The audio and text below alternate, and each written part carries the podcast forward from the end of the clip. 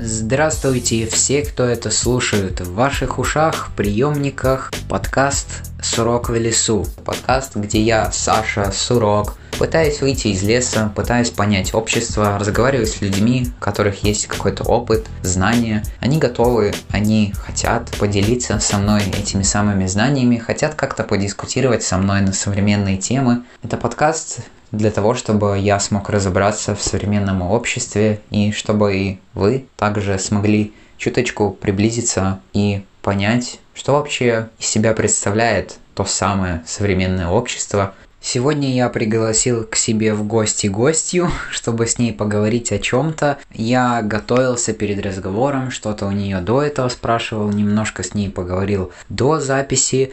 Поначалу мне казалось, что как-то недостаточно информации я смог о ней накопать, так сказать, и что-то разузнать, чтобы придумать какие-то вопросы. Но потом она мне объяснила, в чем она компетентна, что она понимает, что изучала.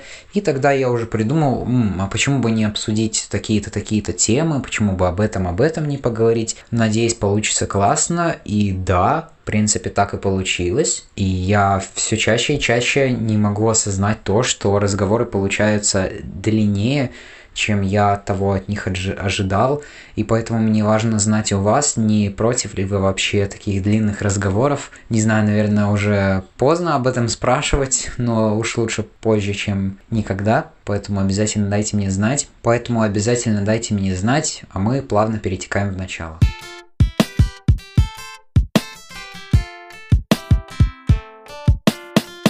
Всем привет! Сегодня у меня в гостях э, лидер команды Young Folks, фотограф, выпускница Латвийского университета Виктория Ткаченко. Привет! Привет! Давай начнем с рассказа о тебе, чем ты занимаешься, вообще кто ты такой по жизни и так э, все в таком духе. Я, как ты упомянул, молодежный лидер. Да, я работаю в организации Young Folks. Помимо этого я подрабатываю многими работами. Например, я также фотограф, фриланс-фотограф. Я снимаю видео. Я репетитор по английскому и немецкому языку. Я также делаю некоторые курсы в Young Folks, например, по фотографии, по немецкому и так далее. То есть я очень люблю неформальное образование. Летом я работаю в вожатой в лагерях. Я тоже очень люблю такую деятельность. Вот, поэтому я такой человек, э, мультитаскер, я бы сказала, занимаюсь... Да. да, мультифункциональный, очень люблю заниматься разными делами. И мне это очень нравится, потому что я бы не смогла заниматься только одним делом. Я такой человек, который развивается сразу в нескольких вещах. И вот недавно читала книгу про привычки, я точно такой человек-стартер. Мне нравится начинать новое что-то. Вот недавно я съездила в лагерь, думаю, все, хочу научиться играть на гитаре. Теперь я учусь играть на гитаре. И так происходит очень многими вещами. Просто интересно, когда очень часто говорят, что если ты начинаешь что-то одно, то у тебя что-то другое косится ну, не очень хорошо выходит. И мне кажется, очень сложно делать одновременно, качественно э, несколько вещей.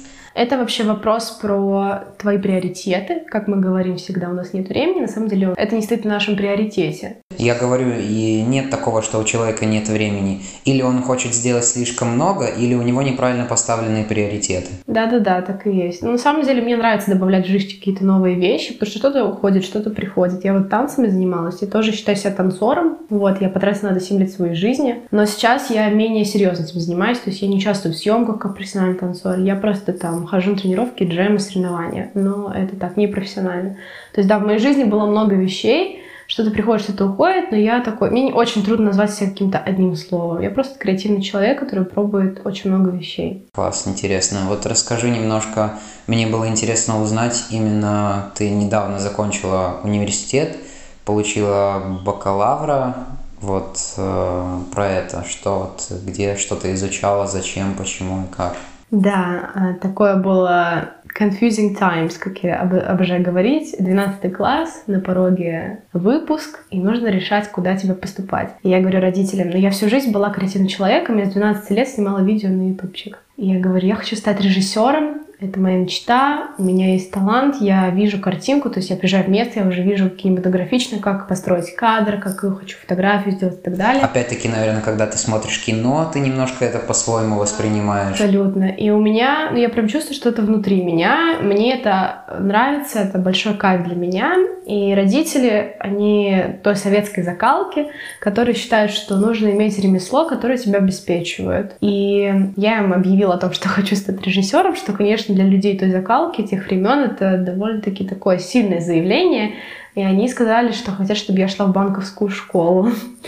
И таким образом я оказалась на перекрестке двух дорог, и мне нужно было выбирать, что делать со своей жизнью. И я решила найти компромисс — потому что это был еще такой финансовый вопрос, куда идти учиться, можно ли найти какое-то бюджетное место и так далее. И я решила, что окей, буду плыть по течению. Я на тот момент ехала работать в лагерь, там встретила одну свою коллегу, которая училась в Латвийском университете. Она сказала, что вот есть такой факультет, они там вроде что-то снимают, а, я посмотрела на тот момент, почекала, мне понравилось, я поступила на бюджет. Я поступила на рекламу, факультет социальных наук. И Маркетинг или реклама? Это... Именно реклама. Маркетинг — это наука о том, как продавать продукт. Это именно продажи плюс э, взаимодействие с твоим потребителем, то, как ты строишь отношения с потребителем. Реклама — это оплачиваемые медиа, да, оплачиваемая коммуникация через каналы других mm-hmm. медиа. Пиар — это больше про договоренность, коммуникацию с журналистами. Да? То есть все очень путают пиар, маркетинг, реклама. Для всех это одно —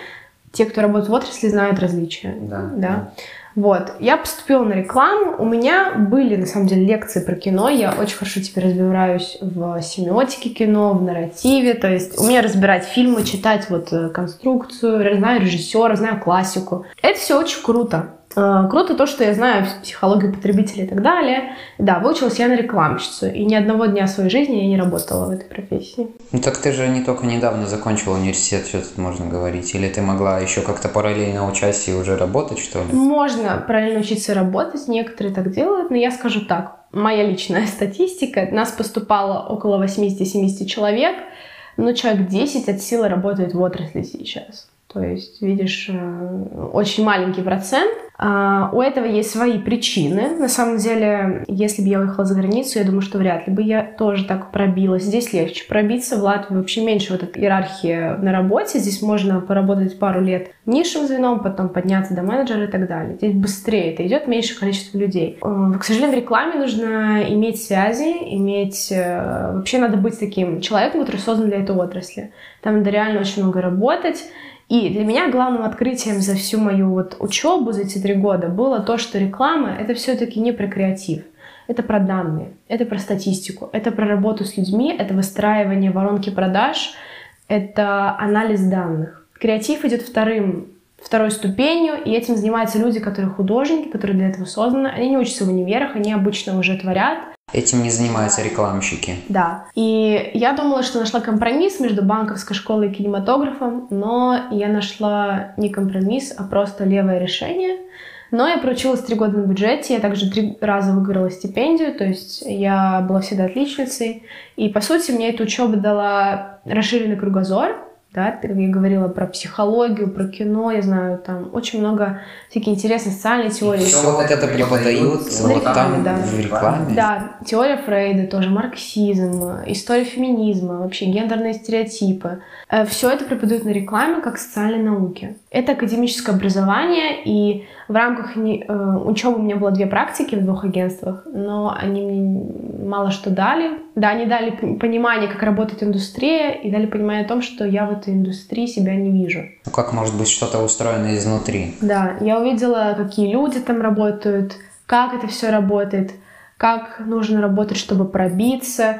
И знаешь, вот мне сейчас 22, я поняла, что у меня было два заблуждения. Первое — это то, где ты учишься, там ты и работаешь.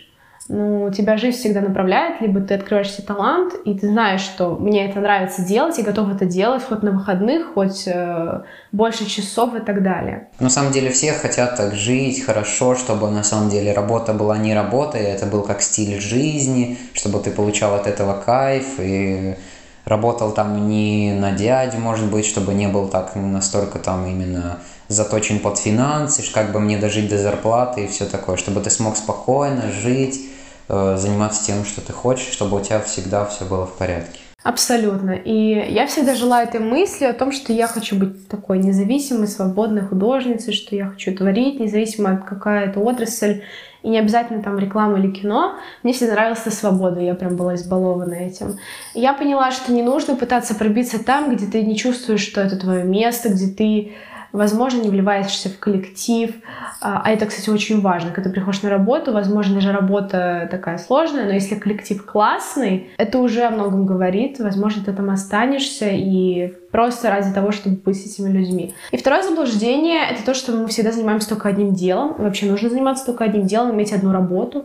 А, я так не считаю. Мне кажется, очень круто, когда человек развивается в разных отраслях, и когда у тебя есть хобби, и спорт, и когда ты, у тебя глаза горят, и ты умеешь совмещать. Это очень круто. Поэтому я всегда так жила, и мне теперь трудно представить свою жизнь, если я не занимаюсь каким-то еще одним делом. Ну, важно, чтобы вот ты просто так говоришь, как то, что у меня первое всплывает в голове, чтобы ты не понабрала слишком много таких дел, новых начинаний, чтобы не, переглу... не перегрузила себя таким образом. Да, вообще, про, говоря про перегруз, э, выгорание мне тоже знакомо. Я думаю, что очень многим творческим людям знакомо выгорание. Меня, кстати, выгорание было после того, как я написала бакалаврскую работу, это возвращаясь к университету.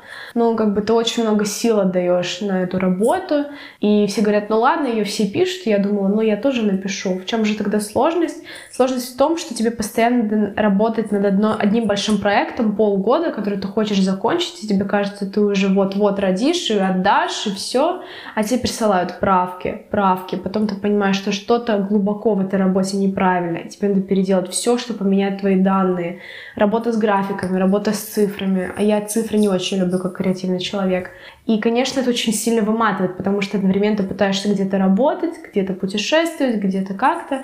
И, конечно, карантин в этом плане мне очень помог. Я могла сконцентрироваться полностью на этой работе и закончить ее в срок, что очень важно для бакалаврской. Я такой человек, который любит делать все вовремя, чтобы не стрессовать и не спешить. Ага. И у меня получилось, и у меня получилось получить высший балл по бакалаврской. То есть, по сути, я так рассказываю, да, у меня бюджет, стипендия, 10 по бакалаврской, все очень круто, и нет работы, да, в этой отрасли. Тем не менее, 2 июля был выпускной, и через день я подала на магистра в то же место. Я просто сделала вывод, что хочу получить образование маги... магистратуры. Вообще я хочу продолжать учиться, потому что я молодая, энергичная, у меня есть силы и время на это, и я хочу продолжать учиться, почему бы и нет. Тоже на рекламщика в какой сфере или просто в этих социальных науках? Да, называется социальные науки, направление коммуникации, и там уже идет просто бизнес-коммуникация, то есть там не разделяется на пиар и рекламу, просто бизнес-коммуникация. И я на самом деле сейчас думаю про тему магистрской, и я хочу либо с неформальным образованием что-то, что-то близкое к моей работе, потому что я этим занимаюсь, я этим живу, либо у меня есть вторая очень а, популярная тема и актуальная, но многие могут не понять. Я хочу написать про то, как бизнес использует ТикТок, вообще про ТикТок поколение. Это мы с тобой обсудим еще насчет этого у меня отдельно есть. Отлично, отлично. В общем, да, я за то, чтобы ломать какие-то рамки академические и брать новые темы, что-то очень фреш, свежее, и писать про эту работу. У меня mm-hmm. была вот бакалаврская про фестиваль «Лампа», если слышал. Да, слышал. Вот, я писала первый раз в жизни, первый раз была бакалаврская про фестиваль «Лампа». Там брала интервью, анализ аудитории и так далее. То есть, mm-hmm. по сути, учеба там, где я учусь, интересная, но в реальной жизни, прям на реальной работе, мне кажется, эти навыки, знания мало помогают. То есть их надо все время дополнять практикой, практикой, практикой. Ну вот опять-таки дело в том, что почему очень многие сейчас выступают против какого-то стандартного высшего образования, что больше топят за самообразование, потому что те данные, которые есть там, они как бы уже устарелые. Боже, это как нельзя вообще актуально, потому что я учусь на социальных науках, где рассказывают про социальные сети. У нас даже есть там курс про социальные сети. И ты понимаешь, что сегодня Facebook вводит новые алгоритмы, сегодня Instagram там блокирует одну фичу, вводит другую. Книг про это еще нет, но нам уже рассказывают про это на лекциях, и мы обсуждаем, насколько как э, надо коммуницировать с инфлюенсерами, какие контракты надо с ними заключать. Никаких книг про это еще нет. И как можно писать работы и исследовать то, про что нет академической, теоретической информации. Поэтому да, тут есть вопрос. У меня похожая, извини, что перебью, у меня похожая тема. Я сейчас учусь, э, ну, буду учиться со следующего года в 11 классе, и нам надо писать научно-исследовательскую работу. И я ее выбрал такую тему, умный дом, может быть, знаешь, технологии, там, автоматизация, вот это вот все. И я столкнулся с похожей проблемой, что нету литературы, нету исследований каких-то, и очень мало об этом информации, поэтому приходится что-то копать, выдумывать, очень глубоко заходить, поэтому я понимаю тебя. Да, но это очень интересно, потому что если тема тебе лично интересна, ты, у тебя прям горят глаза, и ты готов закончить эту работу. Я вообще советую, если кто-то пишет вот научно-исследовательскую, бакалаврскую, магистрскую, берите тему, которая вам очень интересна, про которую вы готовы читать в свободное время, потому что в конце концов вы будете ненавидеть свою работу, вы будете ненавидеть свою тему, вы будете ненавидеть все, и вам будет хотеться просто закончить. Даже неважно, какую оценку. Я сидела и думала, господи, только бы это сдать вовремя, правильно, академически оформить и так далее. И да, Конечно, вклад оценили, было очень приятно распрощаться с университетом на позитивных эмоциях, но на позитивной ноте, я бы сказала. Вот. Я все еще в шоке, что я подала на магистра, и я еще в шоке, что я еще и поступила на бюджет опять. Но да, меня ждут увлекательные два года. Посмотрим, что из этого выйдет. Я решила, что, ну, если учеба не мешает мне работать, и причем там интересные лекции, и это что, ну, как дополняет мои знания, почему бы и нет. И ты пока не знаешь, не видишь себя в будущем, кем бы ты могла работать? Ну, есть сфера, которая мне очень нравится. Я говорила про неформальное образование. Я хочу в этом развиваться, я хочу делать курсы для молодежи про медиа, хочу организовывать лекции, хочу привозить классных педагогов, людей, хочу сама преподавать, когда после магистра я смогу это делать. Вот. Что именно преподавать? Ну, как я говорила, видеомонтаж, мне очень нравится вообще фотография, да, фотографией занимаюсь давно. И мне кажется, аудиовизуальное искусство и вообще вся эта культура коммуникация аудиовизуальная, она сейчас очень-очень в топе, она очень популярная. Вот даже ТикТок почему так развивается, там видеокоммуникация. Да, об этом есть отдельные там споры, то, что сейчас молодежь не так много читает, а больше смотрит глазами, какие-то картинки воспринимает. Я, на самом деле, мне кажется, уже не молодежь в плане, ну, типа, я ближусь к этому взрослому возрасту, мне очень трудно сказать про молодое поколение. Хотя я с ними работаю в лагерях, и я вижу, они приезжают, и, конечно, на них культура ТикТока влияет, там, внешне, внутренне, там, все танцы, шутки они знают. И мне очень трудно понять, вот, кто из них э, читает, что они читают. Если не читают, то что они смотрят да, то есть, э, может быть, мне кажется, это уже влияние родителей, потому что дети всегда копируют то, что они видят в семье, и если их родители не читают, или там не приучили с детства читать, или в школе там навязывают очень сильно, знаешь, то, что насильно нам навязывают, нам противно, вот реально чтение.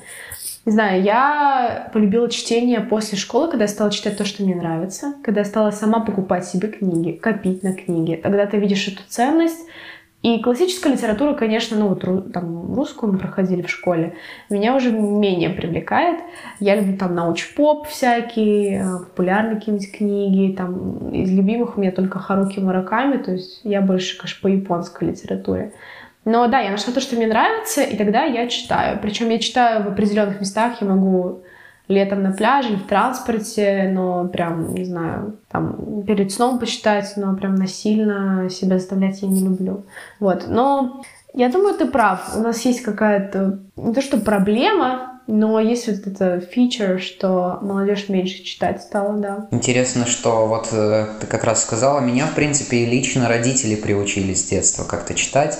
И книги для меня был единственный мир, в который я мог погрузиться, потому что у меня просто не было кого-то, друзей как таковых.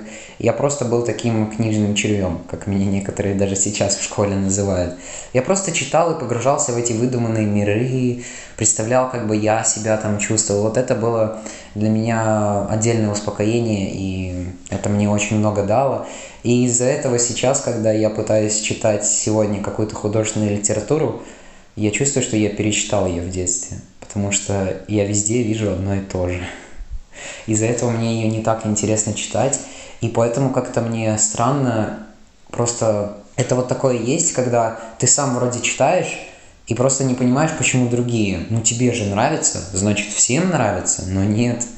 И очень странно, что... Ну, это как такая отдельная проблема именно тех людей, которые читают, что им не с кем иногда поговорить о том, что они прочитают. И ты там рассказываешь им что-то интересно, захватывающее тебе, а им, ну да, да, да, и сами сидят и в телефоне что-то смотрят. Я себе, кстати, из книг выписываю цитаты все в телефон, заметки, потом иногда цитирую в Инстаграме под фоточками, но это так. Да, мне ну, знакомо это чувство, когда не с кем поделиться. Книга реально классная. И это, знаешь, вот у нас в поколении есть так, такая черта, э, посоветуй фильм, вот это. Да-да, когда-нибудь посмотрю. Посоветуй книгу, вот это, классно, ага, реально такой почитай. список накапливается, список, длинный, да, да. Список, да, да-да, посмотрю. И никогда не сажусь за это смотреть. Не знаю, что... Ну вот у нас черта у многих у всех есть, откладывать. Сейчас жизнь слишком быстро идет, надо отложить на потом, а потом никогда не наступает. Mm, Такое да, есть, да.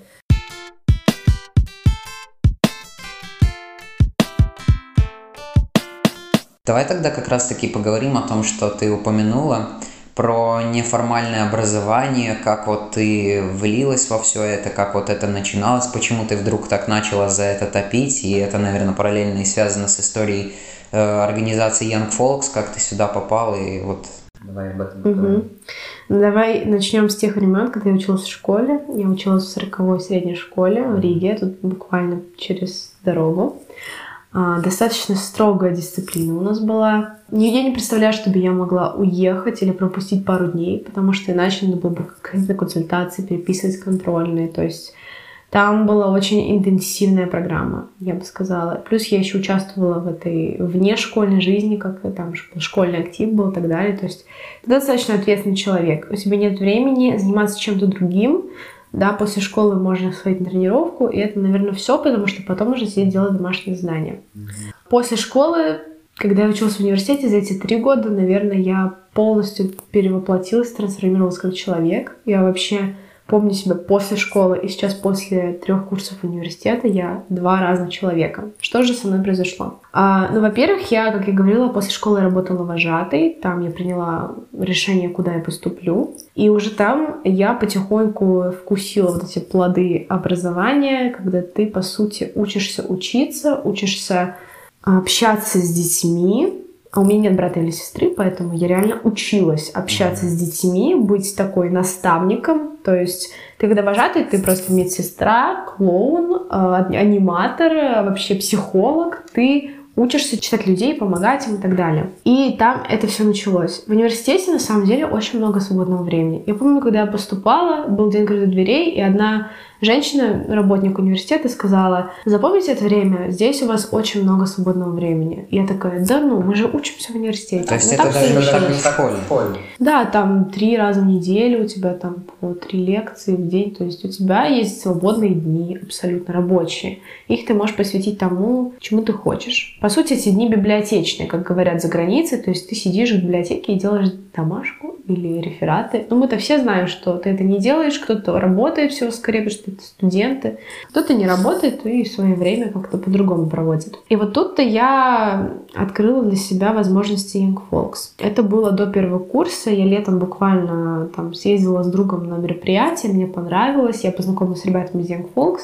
В тот же вечер э, мне написал Александр, Саша, главный наш лидер Young Folks. Mm-hmm и сказала, не хочу ли я присоединиться. Я, конечно же, ответила да. Я что-то слышала про Folks, но никогда не думала, что это такое. И я абсолютно спонтанно попала в эту организацию. Через полгода я впервые съездила в Барселону. Я никогда не путешествовала без родителей. Для меня это было вообще открытие. А, и это было на первом курсе после первой сессии. То есть у нас вот зимние каникулы, в январе. И я съездила, я познакомилась с новыми людьми, я научилась тому, как можно путешествовать в маленькой группе, без родителей, быть самостоятельной. И я, конечно, очень вдохновилась. И тогда у меня родилась идея, что я хочу снимать видео, ну, как рекламное видео для YouTube и для вообще социальных сетей Young Folks. И тогда я Саше сказала, что хочу вот снять такое видео и такое по возвращению. Он такой, давай. И меня поразило то, что на мою идею, которая по сути, у меня только заразилось в голове, мне человек сказал «да». И это «да» сопровождало меня на протяжении трех лет. На любые мои идеи мне говорили «да». И это, наверное, то, чего мне никогда не хватало в жизни, потому что школа строгая дисциплина родители, советская закалка, и тебе говорят «да», и у тебя загораются глаза, и ты такой «неужели я действительно могу это сделать?» Мне разрешили, я могу, и это все возможно. И я приехала, я сняла свои первые ролики, и потом я подумала, я хочу какие-то свои первые деньги зарабатывать, не будучи там официанткой или полы подметать. Я хочу использовать свои знания. А на тот момент я закончила институт Гёте, я знала немецкий, и в школе у меня было пять языков, там немецкий, английский, французский, латышский, русский. И я захотела преподавать. Но я этого никогда не делала, и я думаю, получится у меня или нет. Мне Саша сказала, ты попробуй, набери группу, посмотри. А, и я говорю, я не хочу, чтобы это было как в школе, чтобы мы сидели за партами, потому что мне хватило этого 12 лет, и я хочу преподавать так, чтобы дети хотели учить немецкий и хотели приходить на мои занятия, что если отменили занятия, что им грустно, и чтобы им действительно этого хотелось. И я это сделала. 9 месяцев я работала на втором курсе, я училась. 9 месяцев я была ученицей немецкого языка. У меня была группа, у меня ходили дети, 9 подростки. Месяцев. 9 месяцев с октября по май, по июнь. Да, и в июне у меня был интенсив, где я собрала все свои знания. И я сделала интенсив, набрала еще новых людей. И так я закончила свою карьеру учительницы, но у меня не было образования учителя, я немецкий вела так, что, ну, мы, конечно, учили слова, но мы очень много играли в игры, мы пели песни, мы смотрели видео, мы разговаривали о культуре Германии. Я ездила еще в школе, там, в семью, я им рассказывала вот так и так и так, вот так дела обстоят. Мы с ними разбирали песни Рамштайн, пели их. Ну, то есть это было абсолютно неформальное образование, и дети прям кайфовали. Я прям чувствовала то, что они приходят, отдаются, и грустят, когда нет занятий, и хотят приходить. И это самое, самое лучшее чувство для учителя, когда твои ученики сами хотят, сами задают вопросы и сами вливаются в эту атмосферу. Ты чувствуешь их вовлеченность. Это самое лучшее. И самая крутая новость. У меня ученица хотела съездить в Германию, в Берлин. И, ну, она подучивала язык. И в конце моего курса она съездила в Берлин с мамой прислала мне фотки. Я говорю, вау. Она такая, спасибо, моя мечта сбылась. И в тот момент я почувствовала, что я не, не хочу заканчивать преподавать, что я хочу исполнять э, мечты людей, хочу им помогать. Я верю, что неформальное образование, оно не просто дополняет, оно пополняет человека. Вот, ну, мне, мне трудно сказать, возможно, я несколько обижена на формальное образование, потому что по выходу из школы я поняла, что не готова к взрослой жизни, я ничего не знаю. Мне кажется, ну, это настолько такая большая трата нервов у меня была и времени, а я же еще отличница, я все это воспринимала очень серьезно, все оценки, все слезы. Я помню свою нервную систему, у нас были еще рейтинги, то есть, ну, школа очень сильно давила на психику. И по выходу из нее я, я конечно, очень благодарна педагогам, они потрясающие люди, но сама система на меня очень сильно давила, и по выходу это просто белый лист, не знаю, что делать со своей жизнью. И у меня даже до карантина у меня была идея такого курса, цикла лекций о том, о чем не учат в школе. И я хотела приглашать людей, которые связаны с экологией, психологией, ментальное здоровье, здоровое питание, о том, о чем, например, я не знала, и как все девочки в школе хотят похудеть, не портят себе желудок, и потом у них еще большие проблемы, да. Сексуальное образование, то, что сейчас Sex Education на Netflix идет, mm-hmm. офигенный сериал. И мне кажется, про это надо говорить. В школе у нас просто была дисциплина, не было ничего из реальной жизни. Мне кажется, даже про налоги я плохо помню лекции, хотя сейчас с этим сталкиваюсь, и я думаю, я бы послушала еще раз про бюджет, про налоги, самозанятость. Этого не хватает. Поэтому у меня осталась такая небольшая обида на эти 12 лет, казалось бы, потраченных куда-то. Зато ну, мне, как креативному человеку, было трудно на физике, химии, математике. Для меня цифры, вот это вот вычисление, работа с данными всегда было тяжело. И вот это вот формальная система образования, которая всех под одну гребенку загоняет, креативных людей, математиков, которым вообще не нужно это рисование и так далее, это неправильно. Нужно, чтобы у ребенка была возможность выбирать, в чем он хочет развиваться. Мне кажется, в странах Скандинавии либо в Англии есть такое, что выбираешь себе три предмета, в которых ты специализируешься, которые ты развиваешь. Я бы и дальше пошла в каких-то предметах.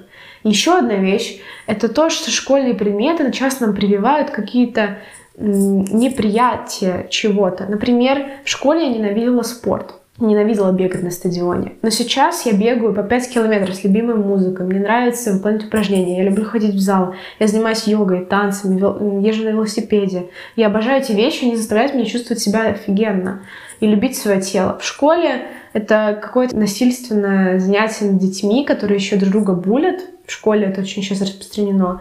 И ты чувствуешь себя некомфортно, и у тебя появляется эта связь, что спорт — это плохо потому что ты испытывал всегда эти негативные эмоции во время урока спорта. Это тоже плохо. То же самое с музыкой. Я сейчас захотела научиться играть на гитаре, но в школе я на уроке музыки чувствовала себя не в своей тарелке, потому что я не знала нот, у меня, я не ходила в музыкалку, но что-то мне говорило, что у меня есть ритм, я люблю танцевать. И только в 22 года я пошла, села за гитару, потому что я почувствовала эту свободу, что никто не ставит оценки, меня никто не оценивает, меня никто не булит, я могу развиваться. Я вот переросла эту ту, как это, связь, которая вот, музыка это плохо. Потому, почему? Потому что в школе а, мне не нравилась музыка, как урок. Да? У нас не должно быть связи урок и сам, сама область действия. Да?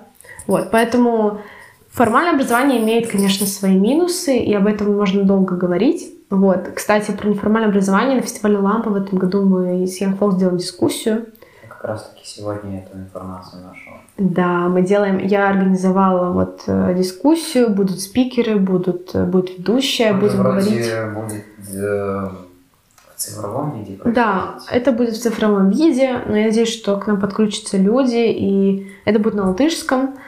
Фестиваль Лампа – это тоже очень интересное такое мероприятие. По сути, это и есть небольшой фестиваль, который проходит на протяжении нескольких дней. В этом году э, все это решили организовать, понятное дело, через трансляции, но что-то также будет доступно и вживую посмотреть. Так что, если вы знаете латышский язык или если вы живете в Латвии, если вас интересуют разные современные очень важные темы про неформальное образование, современное общество, экологию, будущее, технологии, взаимоотношения молодежи. В описании подкаста я оставлю ссылки на сайт данного фестиваля и ссылку на дискуссию, которую будет как раз-таки проводить организация Young Folks.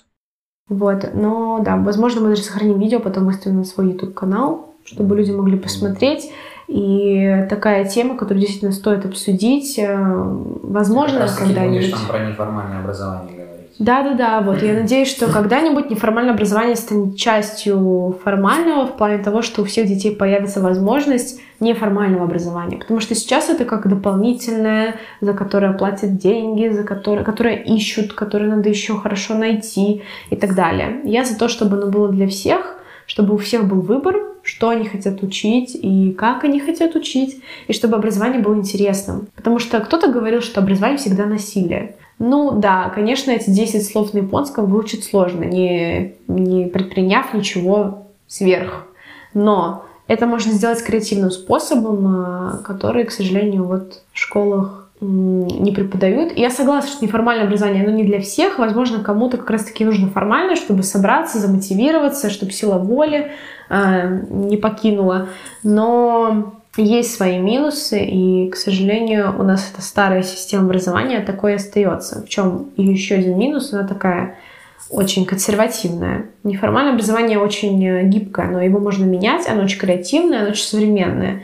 И там очень много способов, которые постоянно меняются. Почему у нас много тренингов? да, Erasmus, потому что приезжают неформальные вот работники, неформальное образование и обмениваются какими-то там навыками, ну, сам тренинг проходит. Вот, наверное, на семинарах учителей то же самое, но этого мало видно в школе. Все, что я слышу от своих учеников, как репетитор, как вожатая, как педагог, я слышу, что учителя нервные, учителя скандалят, учителя устали. И, конечно, есть отпуск, но потом уже с 1 сентября все начинается по кругу. Вот. И просто в нравится ли уже учителям преподавать то, что они преподают. Да, это уже не вопрос про то, что дети ходят насильно в школу, потому что надо, всем надо ходить в школу. И хотелось бы, чтобы людям, которые преподают, нравилось, что они преподают. Такого, к сожалению, не все образование предоставляет. Угу.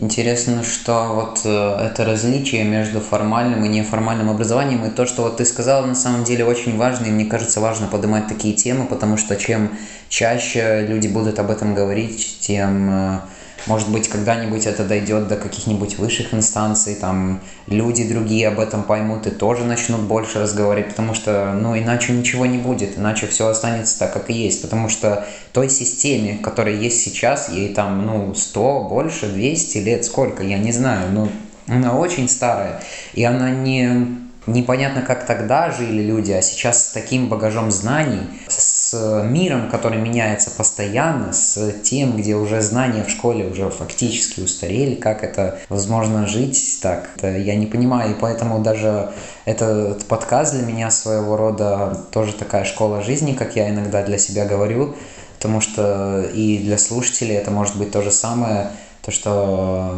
это то, о чем не говорят в школе, это то, что тебе пригодится в реальной жизни. И если говорить так, какая тогда вот э, просто чтобы понять, э, где вот эта грань между формальным и неформальным образованием. То есть что это? Формальное это когда есть какие-то рамки, и, а неформальное это когда как-то все более свободно.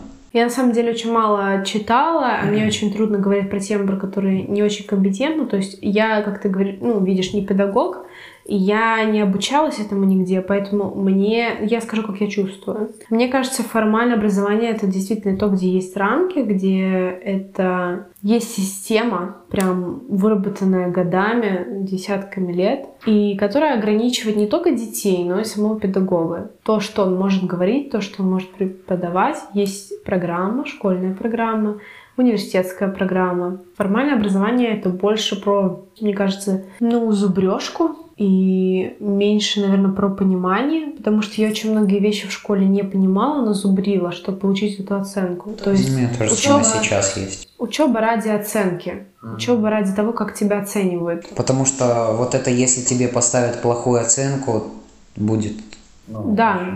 И мы учимся врать, мы учимся списывать, мы учимся шпаргалки делать. Мне кажется, я так прокачала навык шпаргалок за эти 15 лет учебы, 12-3, да, я, мне кажется, умею такие шпаргалки делать. И вопрос, зачем? Зачем я научилась это делать? Зачем я научилась врать? Это тоже такой большой этический вопрос. Неформально это больше, конечно, про experience, да, про опыт.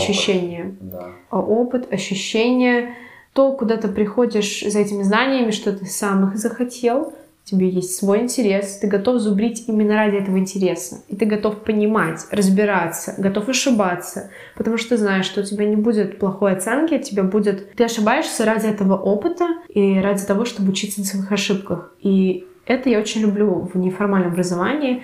И еще там очень много всего из практической жизни. Как я говорила, мы берем настоящие песни, берем настоящие ситуации из жизни, их проигрываем, да, то есть там очень много из того, что будет с тобой в реальной жизни, и это очень ценно. Мне кажется, в этом различие этих двух частей видов образования.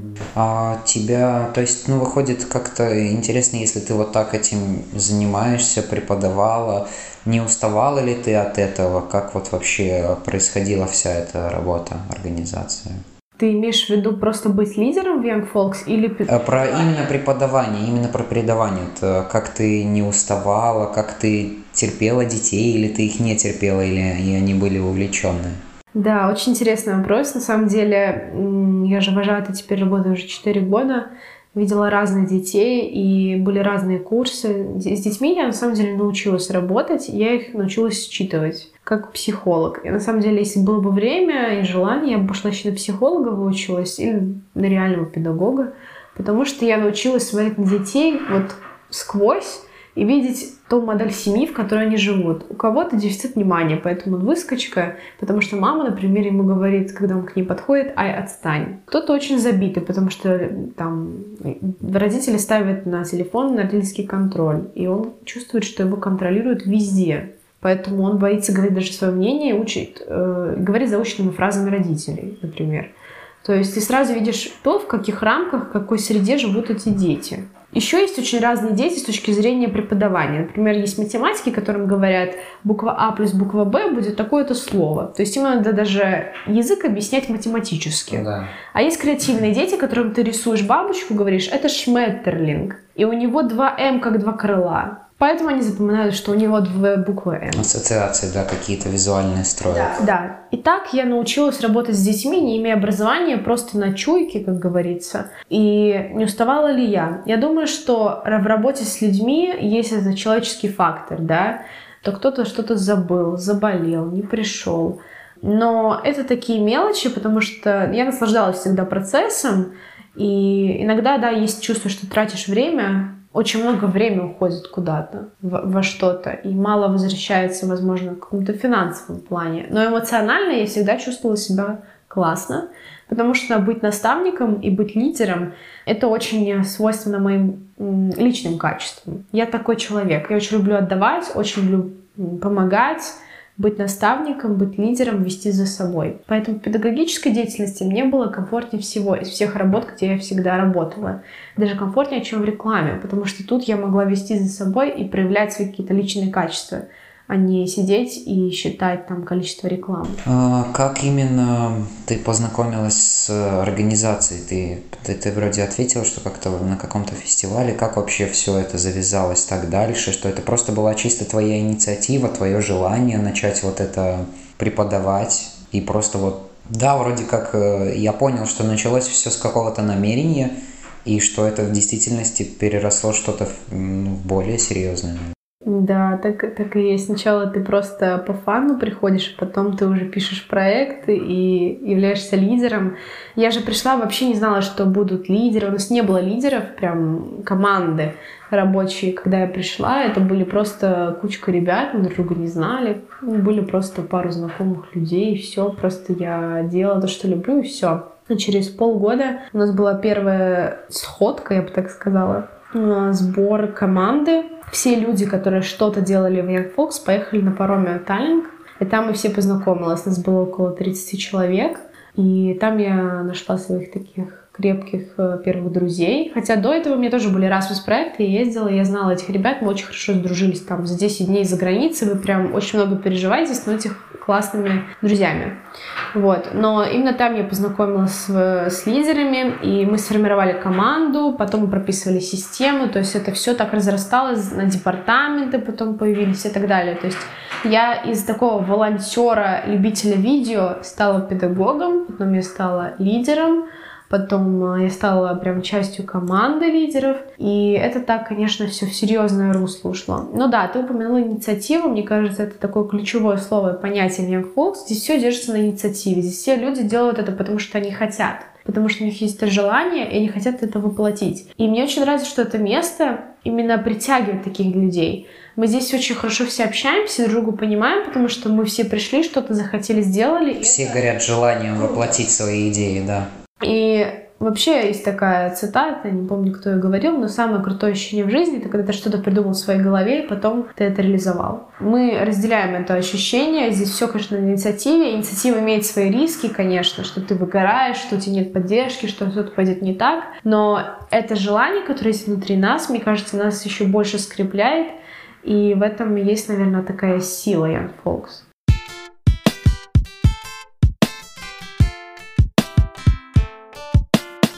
Расскажи, как раз-таки ты упомянула немножко про эти проекты Erasmus+, в которые ты водила сама и в которых участвовала, как, э, где ты побывала, что, чем ты занималась. Ой, я обожаю Erasmus, это моя любимая тема. Потому что мне уже довольно много людей об этом рассказали, и я, к сожалению, так и пока не принял ни в одном участии, но очень хотелось бы, и все только вот очень один позитив говорят. Да, это правда так, потому что Erasmus, почему все так позитивно про него говорят, потому что это место, где ты пробуешь новые вещи, ты как будто проживаешь жизнь от нуля до ста, прям за 5, 7, 10 дней, ты находишь новых друзей, ты открываешь эту новую страну для себя.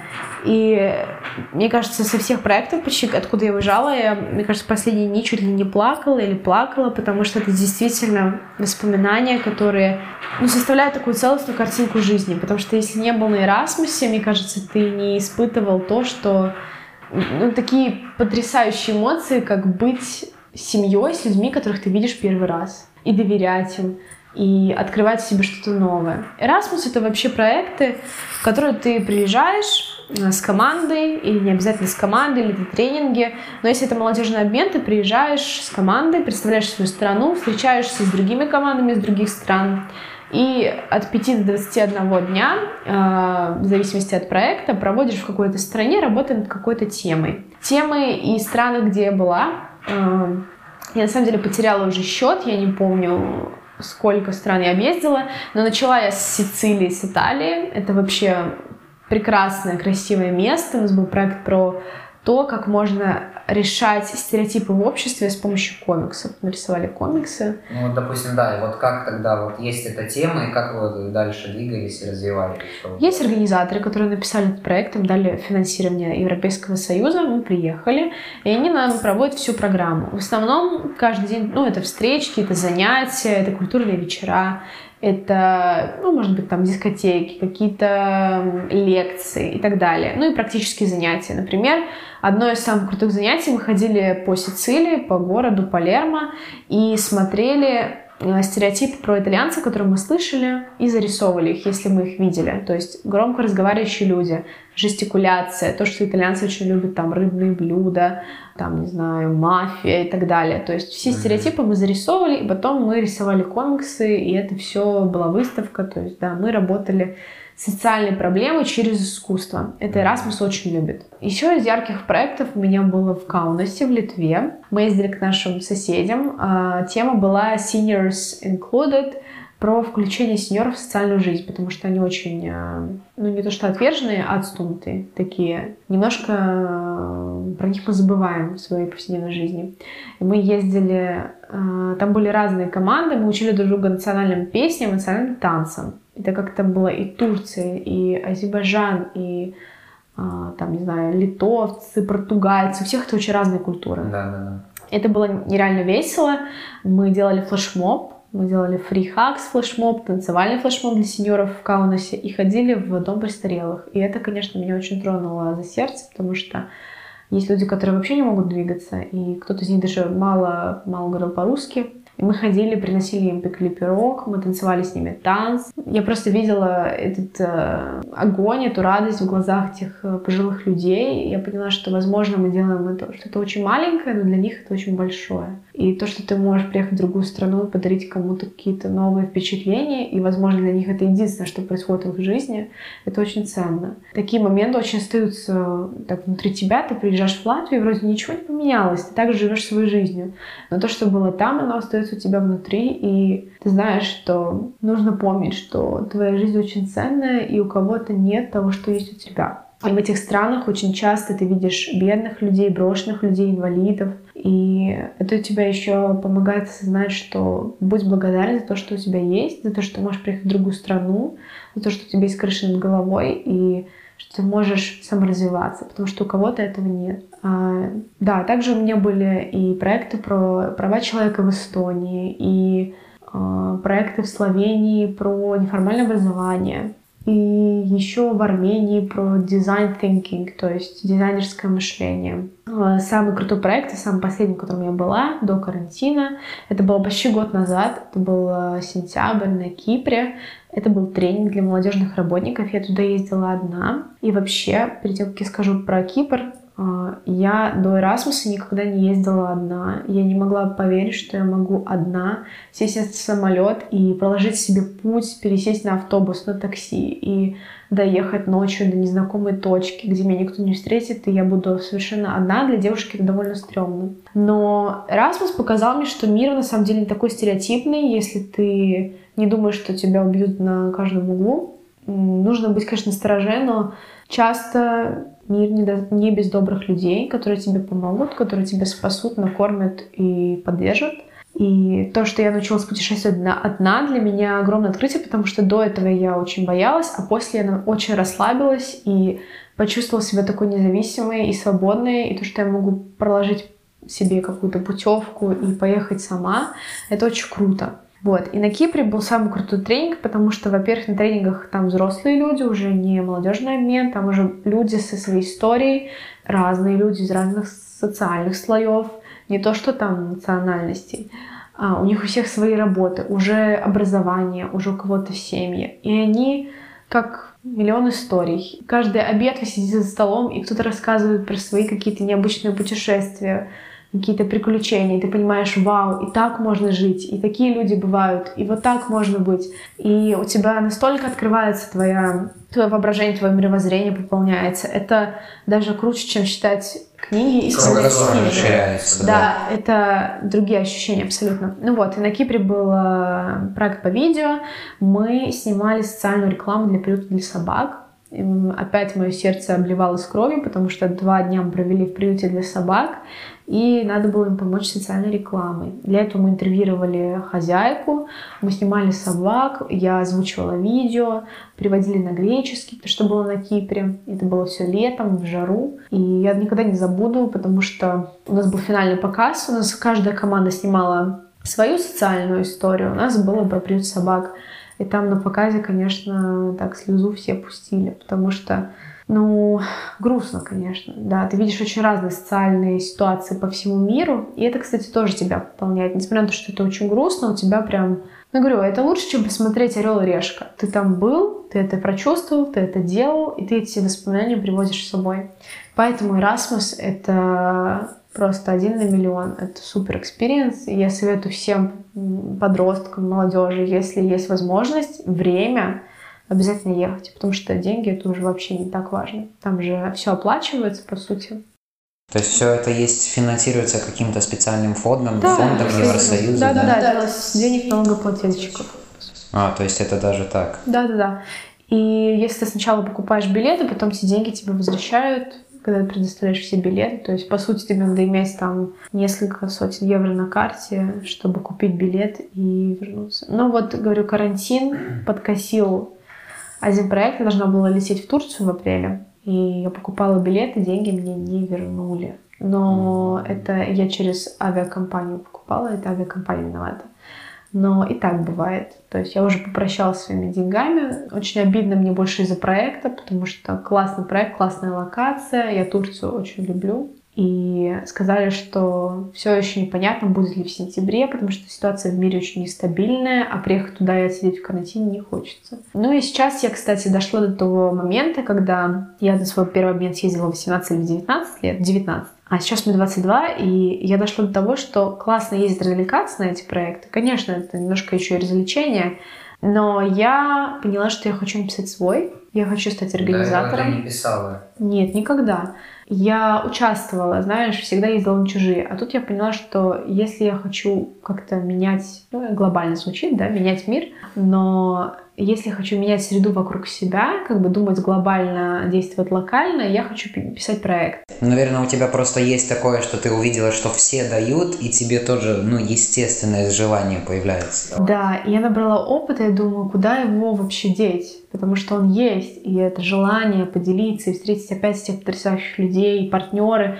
И, конечно же, куча друзей по всему миру, ты можешь приехать в гости и всегда знаешь, что в этой стране тебя этот друг примет, потому что вы 10 дней провели в Erasmus, а все, вы уже семья. Вот. И да, хочу писать проекты, хочу менять среду, хочу как-то действовать. Я думаю, что с этими знаниями, с командой мне все получится. Опять-таки, интересно, что не так много людей знают вообще, что это такое Erasmus, не знают об этом ничего просто, может быть, слышали, поэтому действительно лучше надо изучать, смотреть и популяризировать это, и рассказывать об этом, и это хорошо, что ты об этом как раз-таки и говоришь, потому что, ну да, опять-таки, это просто звучит, это, я думаю, э, это самому надо это пережить, чтобы понять.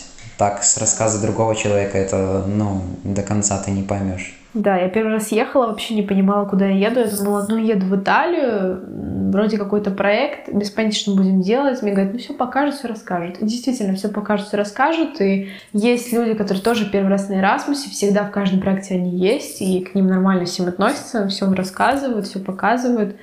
И потом ты уже просто забываешь считать, сколько, где ты был. Вот. Ну да, я прям помню, каких людей я встретила на каждом проекте у меня друзья. Я прям помню, ага, с этими в Эстонии, с этими в Армении.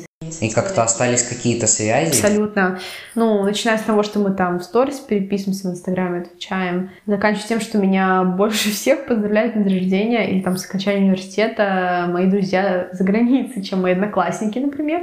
Mm-hmm. Когда мы говорим про формальную среду школы, mm-hmm. да, какие Интересно, у нас связи. Да. То есть люди, которые, с которыми нас посадили за парту, сказали учись, и люди, которых ты встретил по жизни, не все же, конечно, с Расмуса твои друзья. Там есть люди, которые твои, не твои. И вот те, которые твои, с которыми вас не свели насильно в школе, а которые вы просто познакомились и поняли, что этот человек настолько на твоей волне, эти люди остаются, несмотря на тысячи километров, которые вас разделяют.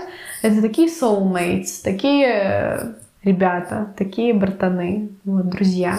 Поэтому да, я думаю, что Erasmus еще помогает найти друзей, кому-то даже отношения помогает найти, кому Erasmus э, такой универсальный, кому-то помогает найти себя, свою работу, свое увлечение, потому что на Erasmus ты пробуешь какие-то новые вещи первый раз в жизни, какие-то воркшопы же есть. Я вот Сходила в Словении, был воркшоп по йоге, но я не, не уточнила, что это будет. А мы в 7 утра пошли в парк на мокрой траве. Это было, подожди, это было параллельно с проектом? Просто ты что-то услышал? А, вы, вы само? Да, нас просто спросили, у нас всегда есть open space, или люди, которые что-то умеют, можно что-то научить, провести какую-то лекцию и так далее.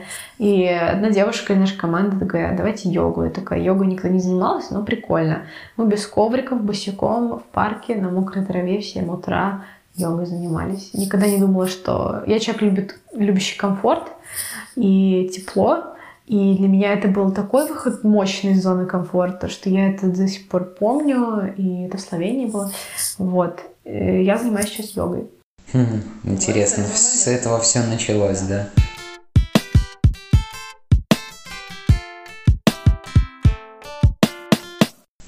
Как раз вот интересно, давай тогда перейдем на отдельную тему, которая меня на самом деле очень больная такая.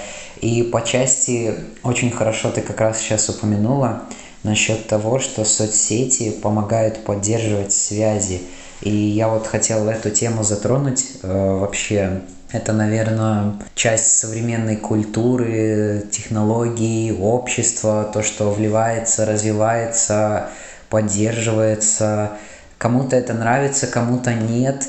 И мне лично хочется немножко больше об этом понять, потому что, э, несмотря на то, что я вижу лично сам, что ну это так и есть, я думаю, ты согласишься, что очень много подростков и, наверное, большинство все-таки вовлечены в эти соцсети, что-то там смотрят, читают, э, свои какие-то фотографии делают, создают видео. То есть люди часто говорят, что это просто вроде как инструмент – но, допустим, старшее поколение считает, что уже у многих есть от этого зависимость от этого всего, то, что они уходят из реального мира и погружаются в виртуальный, так сказать, и видят там, допустим, в том же Инстаграме красивые фотографии, как там живут люди, думают, вау, как же он классно и здорово живет, и вот это какая-то такая поляризация, что ли, когда человек видит, что все якобы позитивно и не все скрывается реальное наружу. Вот э, об этом я с тобой хотел поговорить. Да, э, хорошая тема. Я как раз работала СММщицей, то есть я создавала контент для других инстаграмов, для бизнесов. А, да, и э, я делала один эксперимент в ТикТоке, сейчас тоже журналом Voice, мы работаем над статьей, над колонкой, и я еще плюс фотограф, то есть я умею работать с визуальным контентом, вылизывать его так, чтобы он был красивый, инстаграмный. Я тоже человек, который участвует в этом плохом деле, который показывает красивую сторону жизни и идеальные картинки. К сожалению, у социальных сетей, помимо того, что они соединяют меня с моими друзьями за тысячи километров, есть такая вещь, как идеальная жизнь, которая кажется недоступной, которая кажется, что есть у всех, а у тебя нет, и ты погружаешься в эту апатию, если не депрессию. Э, я абсолютно согласна. И мне кажется, еще зависимость бывает от того, что мы чувствуем... Ну, вообще мы получаем огромное количество удовольствия от э, сетей, да, вот этот гормон счастья в мозгу. Он у нас когда мы там тиктоки листаем, поэтому все зависимы становятся, или там ютубчик смотрим, или в игры играем и так далее.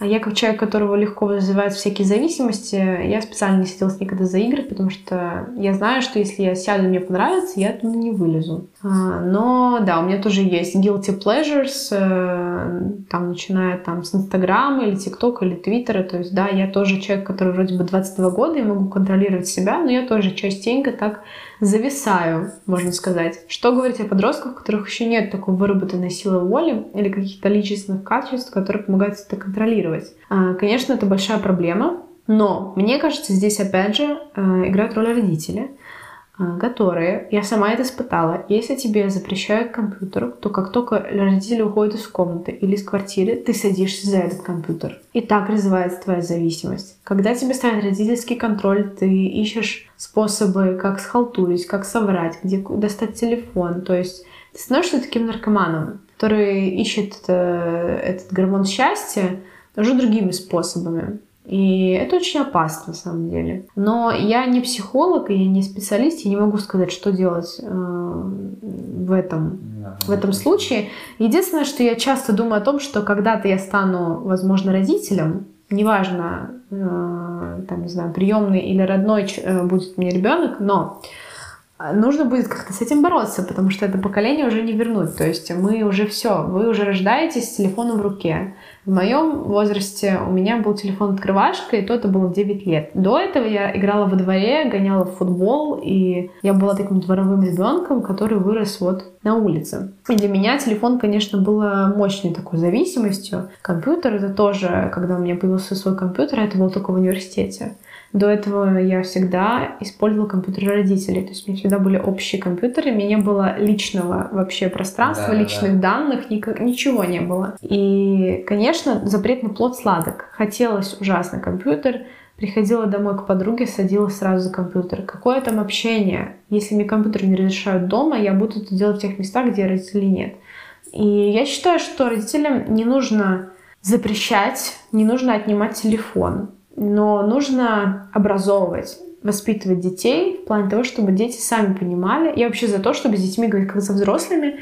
А, помимо, когда мне говорят, что у меня портятся глаза, я такая, боже мой, это вообще самый-самый такой дальний недостаток того, что происходит, когда ты в социальных сетях. Не знаю, у меня есть такое, что просто очень многие мои одноклассники сидят в телефоне больше меня, и при этом они ходят без очков. А я хожу с очками, но у меня как бы прописано минус есть какой-то. Вот-вот-вот. Ну, я хожу с линзами, и я уже меньше думаю про зрение, чем просто про то, что как я себя чувствую, когда я онлайн. И я заметила, когда я куда-то уезжаю, либо я себя хорошо чувствую, либо м- у меня насыщенная жизнь, я вообще не захожу в телефон. У меня нет потребности. У меня бывает, что я наснимаю, там, я люблю фотографировать, и тогда вечером еду домой, или я уже перед сном, то могу выставить куда-то, просто показать, что у меня тоже что-то происходит в жизни. Но когда я в этой, вот в реальном мире, на Эрасмусе или еще где-то, и я прям кайфую от жизни, я забываю, что есть какая-то другая виртуальная жизнь. И это правда. К сожалению, у подростков, возможно, не знаю, в школе это такой хороший прилив э, гормона счастья, да, когда скучная-скучная лекция, и нам хочется залезть в телефон, и о, наслаждение пошло. Вот. Но почему именно подростки, не знаю. Опять же, говорю, разница поколений. Вы рождаетесь с телефоном в руке, вы уже привыкли им пользоваться. Я думаю, что через пару десятков лет э, мое поколение уже не так будет шарить в трендах и в электронике, как новое поколение. Э, будете также учить нас пользоваться, там, не знаю, приложение скачивать на телефон. Вот. Ну да, абсолютно. Загружать себе эти самые не в мозг. Да, да, да, да, да, да.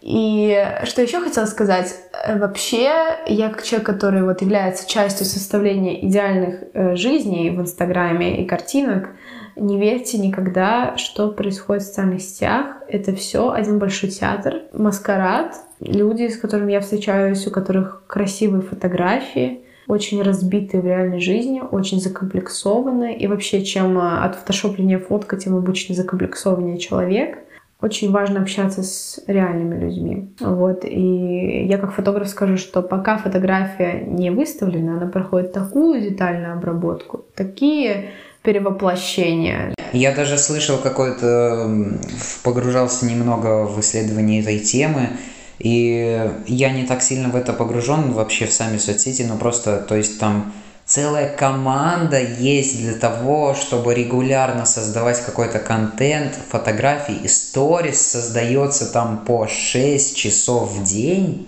15-секундное видео. Агентства этим занимаются. Ну, там и блогеры разные этим занимаются. Да, да, да. Ну, и, и есть это, еще инфлюенс-маркетинг. Да, да, да. В это такой труд вкладывается, что это... Ну, и знаешь, вот я работаю в одной отрасли, в этой коммерческой, где у меня образование, и педагогика, в которой у меня нет образования, но я получаю огромный кайф. И мне так не нравится отрасль рекламы, потому что она такая не настоящая. Я сейчас ну, могу ужасно звучать в плане того, что любая коммерческая отрасль, она, конечно, там, где деньги, она такая не настоящая. Но в рекламе очень многие вещи я нахожу забавными и неправильными. Например, какой-нибудь шампунь там вступает в защиту прав э, там, не знаю, феминисток не потому, что у них прописано это в бренде, а потому что это модно, и нам накупят больше да, банок да, да, шампуня. И это настолько неправильно и неэтично, и все это ради денег, и это потом еще в рекламе. В общем, да, я поняла, что я, я неправильно, нехорошо себя чувствую, когда этим занимаюсь, и надо все-таки делать то, что тебя заставляет чувствовать себя классно. Я просто чего хотел вот у тебя лично узнать.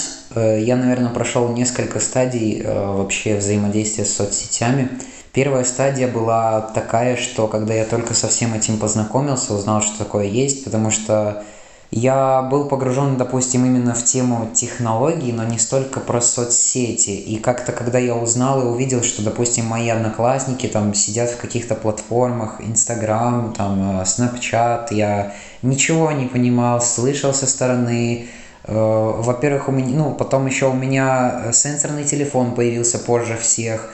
И потом я уже как-то начал в это вливаться. Снапчат я так и не попробовал, потому что решил, что оно мне не нужно.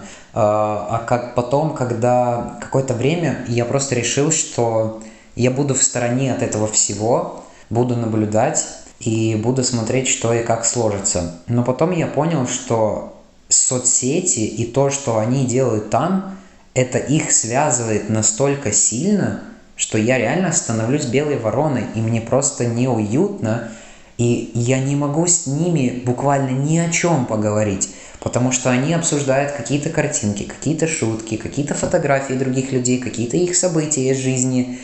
И потом я скачал Инстаграм, попробовал, делал даже какие-то фотографии и тоже старался, как-то изучал, чтобы все было красивее и все такое, но я не погружался в самое главное, наверное, это в связи с людьми. И то есть соцсети есть, а связи, ну, связи с людьми нету. И, соответственно, нет никакого контакта. И они также это все продолжали делать, восхищаться, сидеть там регулярно.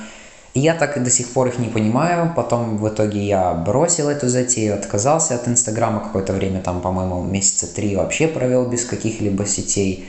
Не знаю, просто хотелось побыть, пораздумывать над этим. Потом я нашел такую платформу, как Telegram. Это, казалось бы, на самом деле просто мессенджер, но там есть удивительная функция каналов, и это просто для меня стал как такой еще один э, канал информации, там тексты разные, новости и все такое. Потом я познакомился с такой сеть, соцсетью, как Twitter. Тоже просто, не знаю, мне, наверное, какой-то э, тик на текст, что мне нравится читать, именно не обязательно картинки, а вот текст меня привлекает.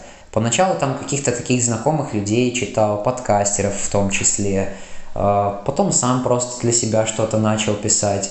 Потом а, вот свой подкаст решил создать. Как-то так, так пошло. А потом, когда начал знакомиться с организацией Young Folks, я понял, что у вас все происходит в соцсетях. И фактически сейчас все, для чего я использую Instagram и Facebook, это для того, чтобы следить за новинками Young Folks и Voice. Все, они мне больше ни для чего не нужны. И я пытаюсь понять, а правильно ли это я делаю, и как-то у меня даже в голову иногда прокрадывается такая мысль, а может быть, не знаю, как будто такое есть общественное давление, что все делают, и как-то тоже самому вроде хочется, а вроде надо, и опять чувствуется ощущение белой вороны, но с другой стороны вроде хочется поделиться, а с другой стороны, из-за того, что я был так много времени закрыт в себе, я уже привык к этому состоянию. и я не знаю, надо ли мне открываться и снова в это во все выливаться. А, то, что ты упомянул про быть как все, это из психологии потребителя. В маркетинге мы часто используем такой прием, как э, если все покупают, то человек тоже пойдет за, на поводу у толпы. Очень часто используется психологический прием в маркетинге, в продажах. Поэтому то, что он у тебя появился, это заслуга соцсетей. И вообще, э, то, что ты сказал, ты можешь вообще гордиться тем, что ты независимый, от соцсетей и что ты можешь столько времени проводить без них, что твоя жизнь не зависит от них, ну хотя ты чувствуешь такую привязку, а, потому что я не, не представляю свою, например, жизнь там неделю без соцсетей. Мне кажется, я столько пропущу, и вся моя коммуникация и моя работа. Ну, одно дело там. коммуникация, другое дело работа. Ну, то есть связи, а другое дело именно когда работа, когда человек работает и зарабатывает на этом. Да. Но еще что хотела сказать про соцсети, которые... У нас был курс в университете про соцсети. В домашнем задании был эксперимент один день не заходить онлайн. И написать про это ну, просто написать как маленькую работу. Так получилось, что в этот день у меня был концерт, на который я купила билеты давно, и не дешевые билеты. Я весь день не заходила, а когда пришла на концерт, оказалось, что его отменили. И об этом написали только в соцсетях. Нигде я об этом не узнала. То есть я, по сути, пришла... Также ситуация с вирусом некоторым было, что кто-то сидел в изоляции, там детокс, все дела, и только потом, когда вернулся, узнал, что это у вас там в мире творится. Да, то есть соцсети, конечно, здесь у нас не только информирование, но и такое вливание в общество. То есть ты как единица, индивид, который в обществе, который связан и привязан к этому. И да, не знаю, это одновременно и хорошо, но одновременно у нас происходит такое overwhelming, то есть через чур много информации. Поэтому мы становимся беспокойными, мы плохо спим, мы очень много чего забываем. Нам трудно хранить огромное количество информации у себя в голове, потому что ее много. Да, что уж там говорить, да? наше поколение там получает там в десятки раз больше информации каждый день, чем старшее поколение получало в год. Да, так и есть. Поэтому не знаю, то, что это правильно, неправильно, вот ты про себя говоришь, мне кажется, это твой выбор. Если ты себя комфортно чувствуешь, не заходя в интернет, это классно. Наоборот, надо радоваться, что ты нашел соцсети для себя, потому что, мне кажется, вообще соцсети, они вообще разные по характеру. Потому что в ТикТоке один юмор, в Ютубе другой, в Инстаграме одни рекламные интеграции, в Телеграме другие, в Твиттере такие шутки, а в Фейсбуке вообще очень близкие отношения к LinkedIn, где все такие работники. Деловая, да. Да, то есть да. каждая, да, среда. Соцсети это про среды. Это среда развлечения, среда информации, среда э, юмора конкретного. И если ты нашел что-то для себя, это круто, да, и ты можешь там найти таких же людей. В Твиттере определенно сидят люди, и там можно их найти. В Инстаграме другие, там больше, ну даже по статистике можно сказать, что там в основном девушки, 18-25 лет в основном сидят. Да, в ТикТоке 13-18 тоже в основном девчонки. Твиттер более гендерно такой, нейтральный. Фейсбук тоже. А, ну и вообще всегда интересно читать статистику и узнавать, что люди делают в этих соцсетях. Потому что есть люди, которые, как мы, создают контент, а есть те, кто просто наблюдают. Вот. И, к сожалению, да, наблюдателей больше. Например, э, до эксперимента в ТикТоке я сначала очень долго смотрела ТикТоки, смеялась, сохраняла, а потом мне надо было их делать, и э, это очень-очень большое давление, много времени забирает, много сил. Каждый день по 2-3 видео снимать, и ты понимаешь, что это уже как полноценная почти работа. И да, люди всегда делятся на те, кто постит, и те, кто наблюдают. Причем еще есть те, кто наблюдает, ты даже не знаешь, что наблюдают за тобой. Но в любом случае соцсети, какими бы они ни были разнообразными, какими бы они ни были классными знаменителями общения, это вообще никогда не сравнится с реальным общением. И я даже часто пытаюсь угадать по постам или по тому, как человек пишет в соцсетях, как он в жизни. Не всегда это совпадает, да не всегда. Вот. А про то, что ты говоришь, что целые команды ведут там а, соцсети, действительно, целые команды говорят за какого-то за какую-то знаменитость, ведут у него соцсети. Ты даже не подозреваешь, что это не он пишет, а его агентство. Да, кто-то, то есть, там пишет какой-то фанат ему, а ему там отвечает какой-то человек, который специально за его аккаунт. Да, абсолютно. Им получают за это деньги. То есть э, не всегда, не всегда это то, как мы представляем. Вообще виртуальный мир, он абсолютно такой искусственно сделанный, выбеленный, идеальный вот, у которого потом есть какие-то свои тоже минусы, которые проявляются со временем. Просто, допустим, та же самая ситуация с ТикТоком, я все время чувствую, что его все чаще и чаще упоминают, и опять-таки я чувствую, что этот пласт культуры и общества проходит мимо меня. И я не понимаю все вот это, все эти тренды, опять эти шутки.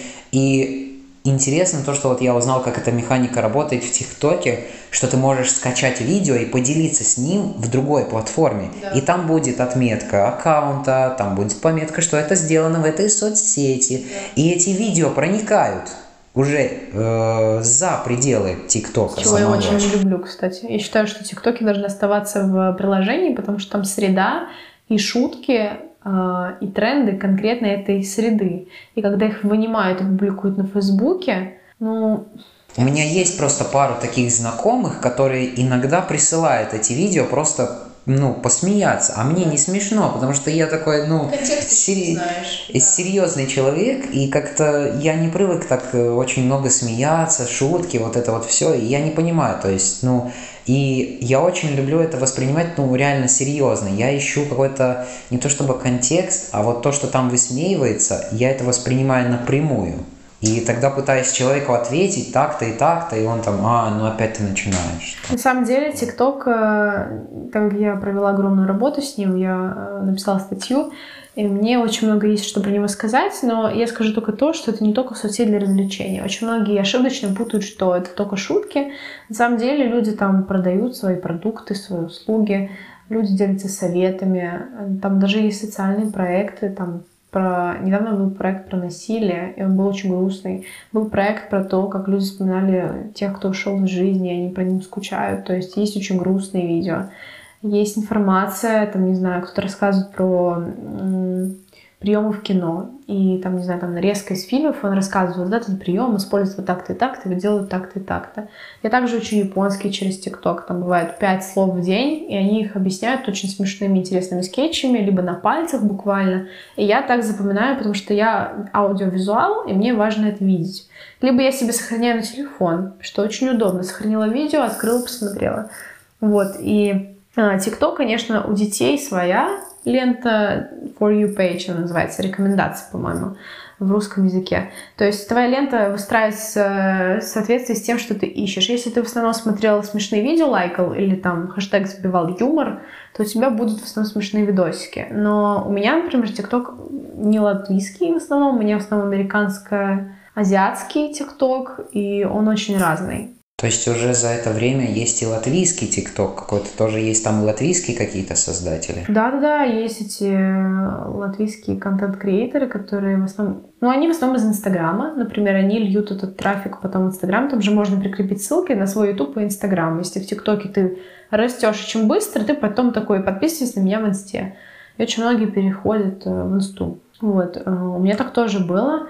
ТикТоке ты можешь одно видео, если оно завирусится станет довольно-таки популярным, а там как? Обычно твое первое видео, ну вообще видео, которые не очень популярны, они сначала проходят такой круг, как я сделала вывод из эксперимента, что либо это по хэштегам, да, это поставил какие-то хэштеги, люди, которые их искали, либо они их часто лайкают, они это видят, либо это люди с твоей стороны, то есть твое видео не выходит за пределы, пока там многие люди из Латвии его не полайкают, да. потом оно идет Эстония, Литва, Европа, Америка, Азия. И у меня, например, э, я всегда делала шутки там про аниме. Я специально взяла, я как СММщик, написала себе портрет аудитории, написала, какие будут шутки, искала тренды, сохраняла аудио, прописывала сценарий. У меня была стратегия, по которой я написала профиль, и мне надо было выбраться за пределы Латвии. Сейчас у меня 11% из 30 тысяч, это получается, ну, больше трех тысяч людей из Филиппин, а, Бразилия, Америка, Тайвань и Вьетнам. То есть это люди, которые вообще никак не связаны с Латвией, и контент на английском у меня. Мгм. Вот, то есть я проверила этот алгоритм, и можно, конечно, посмотреть э, аналитику для каждого видео. Те, кто мало набирает просмотров, те в основном остаются в Латвии. Ну, латвийская аудитория смотрит. Да. А я вообще не на них мечу. Типа, мне не надо, чтобы смотрели меня латыши. Мне, наоборот, очень раздражало, когда ко мне подходили в жизни или очень пялятся люди, которые видели тебя в ТикТоке. И такие, ну или там вожатые, когда я работала вожатой, дети подходили, говорят, классный ТикТок. Я такая, это проект, это даже не я, это образ, это как Ивангай, который... Есть Иван Рудской, а есть Ивангай. Есть Катя Клэп, а есть Екатерина, там у нее фамилия, да. То есть э, это образ, это шутки, которые прописаны, ну я их пишу, и это стратегия, которую я создала как СММщица. То есть я проанализировала ТикТок, а, свою аудиторию и делала то, что я хочу делать, чтобы написать статью. То есть у тебя там есть какой-то свой отдельный аккаунт, проект, и ты там серьезно этим занимаешься, ты сказала 30 тысяч подписчиков. Сейчас 30, да. Я начала на карантине в конце апреля. Я хочу 100 тысяч набрать, и тогда я закончу проект официально, допишу статью.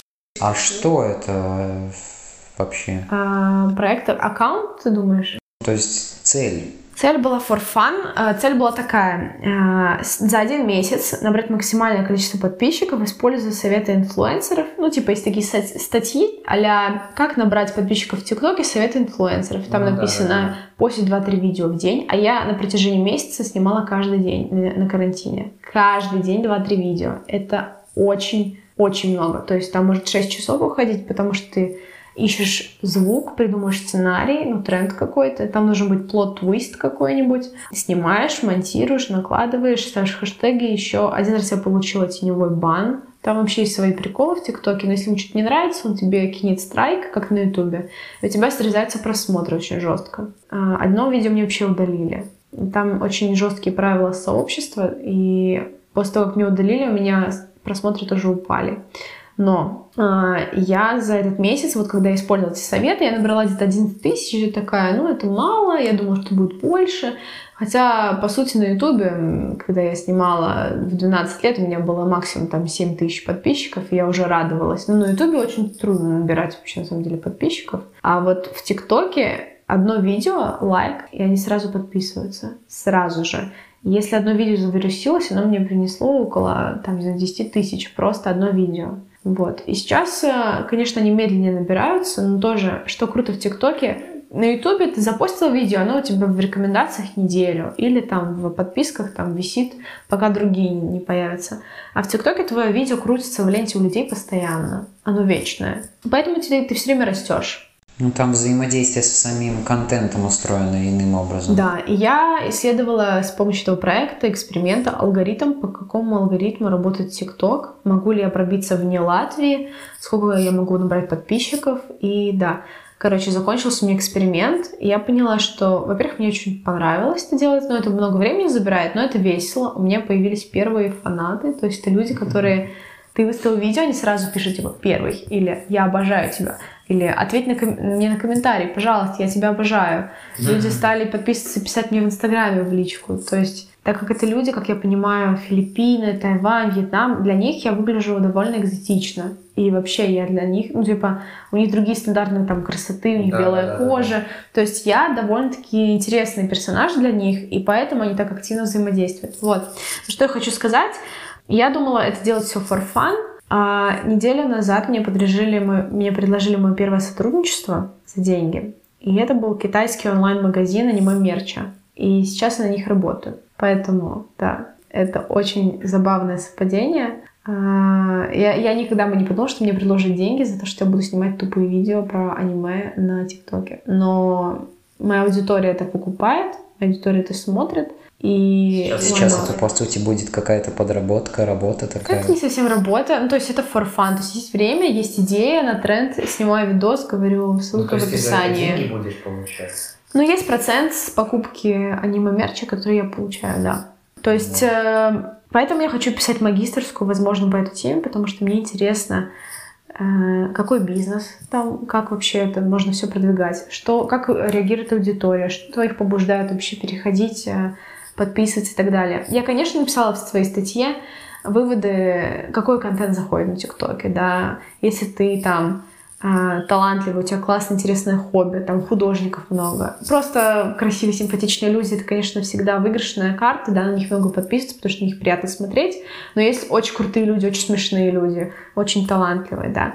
Ну, у них больше всего, конечно, подписчиков. У меня цель 100 тысяч, я хочу попробовать ну, в этой жизни надо все попробовать. У меня такая, такая, такая жизненная цель. Но это, это так прикольно, потому что я начинала for fun, и сейчас это меня завело в какие-то вообще дебри, бизнес-дебри, да.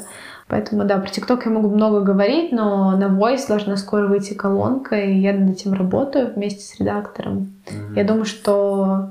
Я надеюсь, что многим будет интересно почитать, вообще разобраться, о чем это соцсети, как там быть вообще, как там продвигаться, как тут mm-hmm. тренды.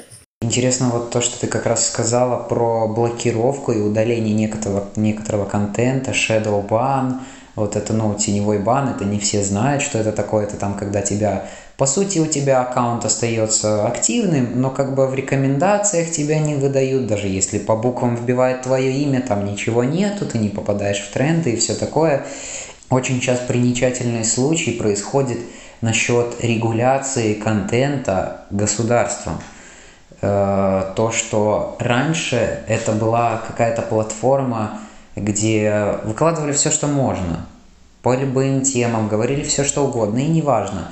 Потом туда начали приходить деньги, начали создаваться серьезные студии, увеличилось качество, количество самого контента. А уже теперь есть как-то какие-то ограничения, где люди не хотят, чтобы все было услышано, и есть там какие-то политические пропаганды Сейчас или наоборот. Про Россию говоришь? Э, нет, не только про Россию. Или какие-то несостыковки, что-то там. Это в том числе и с Америкой. То, что, допустим, был недавно случай в Твиттере как раз-таки э, твиты Трампа пометили как возможно недостоверные. И он очень сильно бомбанул насчет этого, и там вроде как даже какой-то специальный договор подписал о регуляции соцсетей. Сейчас идет активное обсуждение насчет того, а должно ли государство участвовать в регуляции всего этого. И вот, допустим, тоже тогда, за что тебе, ты не знаешь, там, что там такого было, что тебя там блокировали, удаляли? А, да, у ТикТока очень э, строгие правила сообщества, с ними обязательно э, знакомиться. Ну, конечно, там запрещена пропаганда курения нарко- наркотиков, а, всякие разжигания российской, особенно всяких ненависти и так далее. А я что-то у меня был какой-то бзик, и я удаляла видео. И когда ты много удаляешь, ТикТок это не нравится, он тебе может по, по, в теневой бан засунуть. Можно скрывать лучше свои видео, ну, как бы делать их личными, да. но не удалять. И вторая вещь, я делала домашний фотосет, так как я фотограф, я решила переключиться с аниме-контента на свой собственный и посмотреть, как заходит вообще просто креативные идеи. Я показывала видос, как я делаю домашний фотосет, сама себя фоткаю, самый портрет. И это просто была фотосессия, где я фотографировалась с цветами. И так как у меня вот эта часть была открыта, ТикТок подумал, что это э, порнография. Верх, верхняя часть да, тела, ты просто да. показал, я для слушателей да, да. объясняю. Так верхняя меня... часть, где плечи. Верхняя то... часть, то есть я держала вот так цветы, и ТикТок подумал, что, наверное, это too much. Хотя там ничего абсолютно не было. Вот. И очень обидно, что это видео, над которым я работала. Ну, как это еще фотосет был, это время, макияж, э, монтаж. Он, он, я его загрузила по второму разу, и оно осталось. Но просто из-за того, что то удалили, мне, мне срезаются просмотры с новых видео. Это немножко обидно. Причем я написала э, ну, эту апелляцию, ТикТок, он такой, окей, мы рассмотрим, и ничего не поменяли. Mm-hmm. Ну, конечно, это не, не играет ничего. Mm-hmm. Вот, но там очень строгие а, правило. Я в ленте очень часто замечала видосы, которые пишут ТикТок удалил видео, поэтому я заливаю по второму разу. Поэтому не только у меня такая хрень бывает. Вот. Ну да, ТикТок э, такой интересный у них алгоритм, конечно. Ладно, было очень интересно с тобой поговорить, очень много и очень на самом деле интересной и полезной информации. Я думаю, нашим слушателям было интересно и тебя послушать, и узнать. Будем ждать э, выхода, в принципе, той статьи, которую ты сказала. Будем ждать мероприятий, будем смотреть, узнавать, и лично я тоже буду, потому что очень интересно, ты меня реально заинтересовала. Огромное тебе спасибо за то, что согласилась принять в этом участие. Спасибо, что пригласил, мне тоже было очень интересно поболтать. И да, следите, подписывайтесь на мои соцсети, соцсети Young Folks, конечно же, слушайте подкаст. Да, все. Огромное тебе спасибо. Пока. Пока.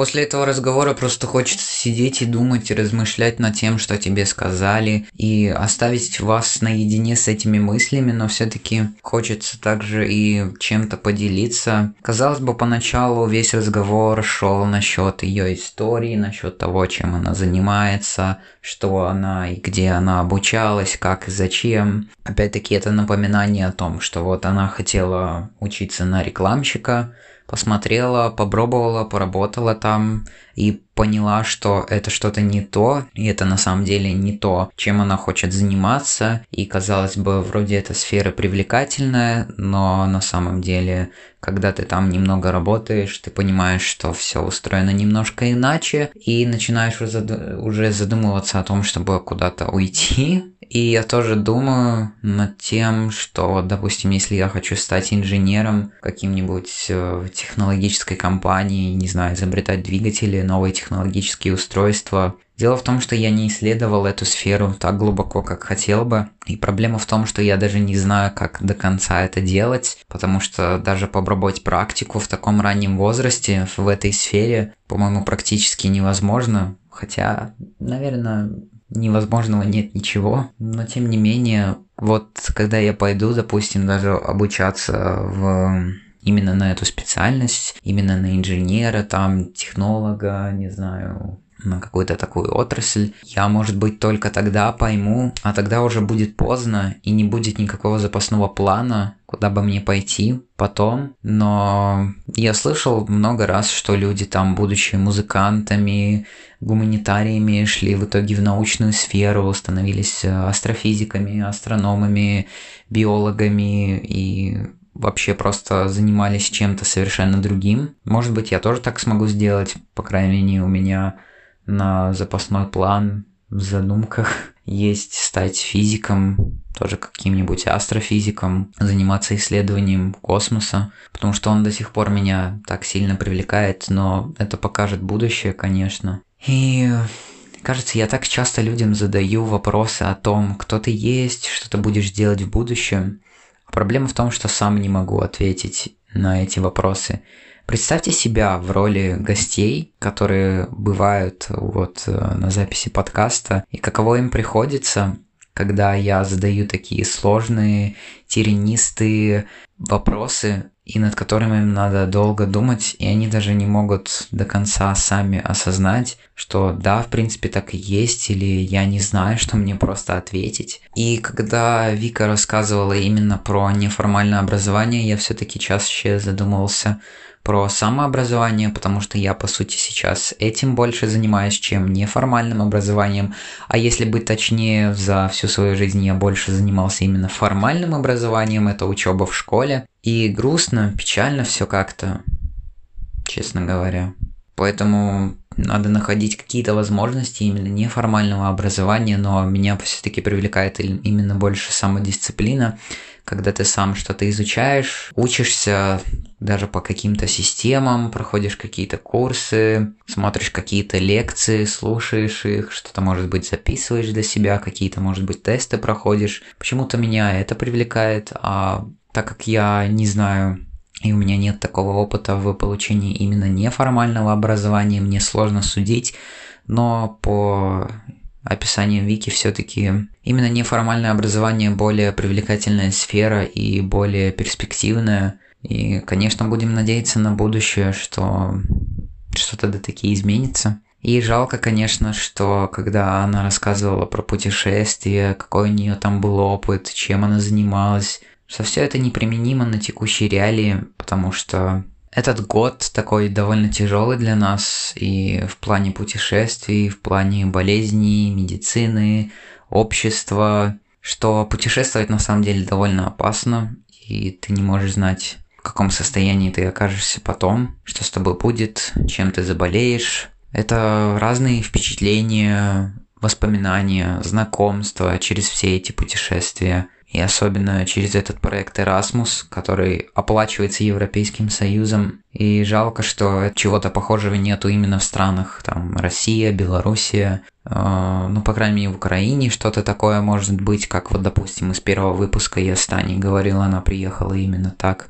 И все это оплачиваемо, все, за это платят налогоплательщики. Но больше всего меня все-таки заставило задуматься именно та тема насчет социальных сетей, о том, нужны ли они, что они дают и что-то такое. Потому что я уже просто себя довольно сильно вымотал размышлениями об этом. А нужны ли они, что они дают, почему все такие зависимые, когда же мы прекратим создавать эти потоки информации, зачем я участвую в создании этих потоков информации. Ну то есть круговорот какой-то. С одной стороны, я против того, чтобы в интернете, в соцсетях, везде вообще, в цифровой среде было так много информации, контента, потому что большинство людей все-таки страдает именно его перепотреблением. Но сам участвую в этом, но я понимаю, что когда ты сам участвуешь в этом, в принципе, ты меньше потребляешь и ты больше смыслишь сам по себе. Конечно, все зависит от самого тебя. И да, действительно, из-за того, что соцсети стали настолько распространенными, этот психологический эффект давления что все пользуются этим, а ты нет, это тяжело избежать. И из-за этого такие большие корпорации хотят только, чтобы ты больше наблюдал. Поэтому я хочу, чтобы вы задумались, дорогие слушатели, о том, как вы проводите свое время в цифровой среде и сколько времени вы там проводите. Не Проводите ли вы там больше времени, чем в реальной жизни? Потому что это очень важно понять, что я все-таки за то, чтобы немножко отходить от этого и быть не столько, ну, напрямую, как прям какой-то болезнью зависимыми, а в плане зависимыми от того, что вот то, что там происходит, мне надо это видеть, мне надо знать. Нет, вам не надо знать. И так будет спокойнее. Даже если вы будете читать меньше новостей, меньше знать, что происходит в мире, поверьте мне, вам будет спокойнее. Это вам поможет. А ТикТок, я думаю, ТикТок все-таки рано или поздно заблокируют. По крайней мере, я хочу на это надеяться. Спасибо, что смогли дотерпеть до конца и прослушать этот выпуск.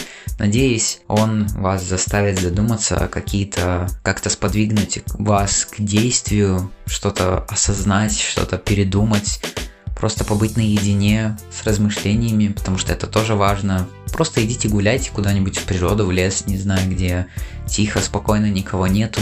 Не берите телефон, просто подумайте и побудьте наедине со своими мыслями. Я надеюсь, это вам может что-то дать. А мне остается вам напомнить, что было бы классно, если бы вы оставили оценки в Apple Podcasts, в iTunes, написали бы какой-то комментарий в соцсетях, на YouTube, посмотрели бы ссылки в описании, посмотрели бы, чем занимается Вика. Она делает довольно классные фотографии. Если вас заинтересовала тема ТикТока, продвижение там, то вы можете почитать посты Вики в Инстаграме Voice по хэштегу «Качнем ТикТок». Читайте журнал Voice, посмотрите еще раз все-таки, чем занимается организация Young Folks, особенно в сфере неформального образования. Это может вам довольно сильно помочь найти именно вам нужную среду. А мы с вами скоро услышимся. Всем пока!